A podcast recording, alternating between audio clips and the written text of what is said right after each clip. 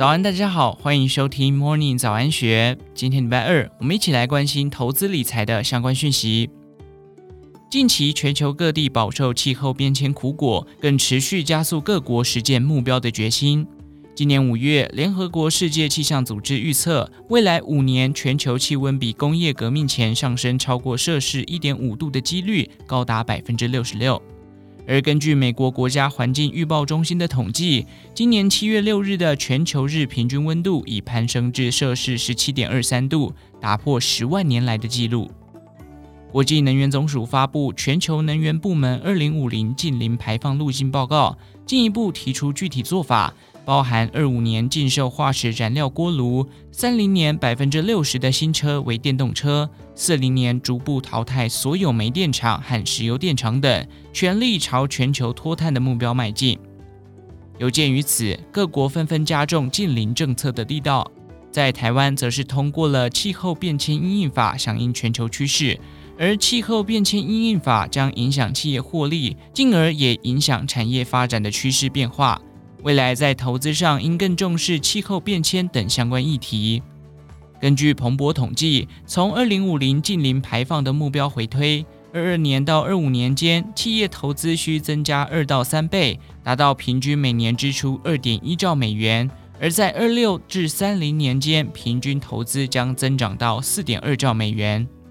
由于达成零碳排目标需比目前多十九到二十倍的再生能源，因此具有长期发展潜力的绿能、再生能源、管理电力的智慧科技等，可望持续受惠。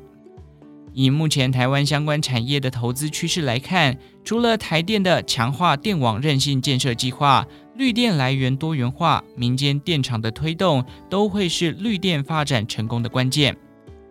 其中，重电、太阳能、风力发电等领域都值得留意。而从今年已公布的财报来看，上半年每股税后纯益超过亿元，且前七个月营收年增率大增的股票，相对值得关注。首先，重电设备大厂华城在离岸风电的布局也相当积极，上半年的 EPS 跳升至二点八七元，前七月营收累计年增率超过百分之五十五。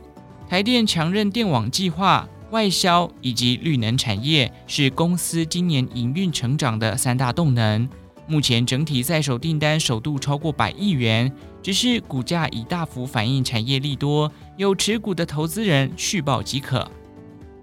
至于跨足太阳能领域的重电厂亚力，上半年 EPS 一点二八元，营收来源包含了太阳能、电动车、电气化轨道等领域。累计前七月营收年增率成长百分之十八点七一，电机设备产品线将在未来十年内持续受惠台电的电网强韧计划，长期投资布局者可等待年线附近的价值投资买点。至于乔威因转投资企鹅型绿能，跨入了电动车充电桩的生产制造，上半年 EPS 三点三四元，前七月营收累计年增率高达百分之六十七点二一。营运高度成长，而仓和以传统印刷工业起家，随后跨入电子印刷领域，目前产品则是主流应用在太阳能产业，搭上全球的绿能商机。仓和在绿能投资这块容易被忽略，但基本面表现优异，上半年 EPS 二点八二元，前七月营收累计年增率高达百分之二十八点一，也开始受到法人关注。以上内容出自《金周刊》一三九四期，详细内容欢迎参考资讯栏下方的文章连接。最后，祝福您有个美好的一天，我们下次再见。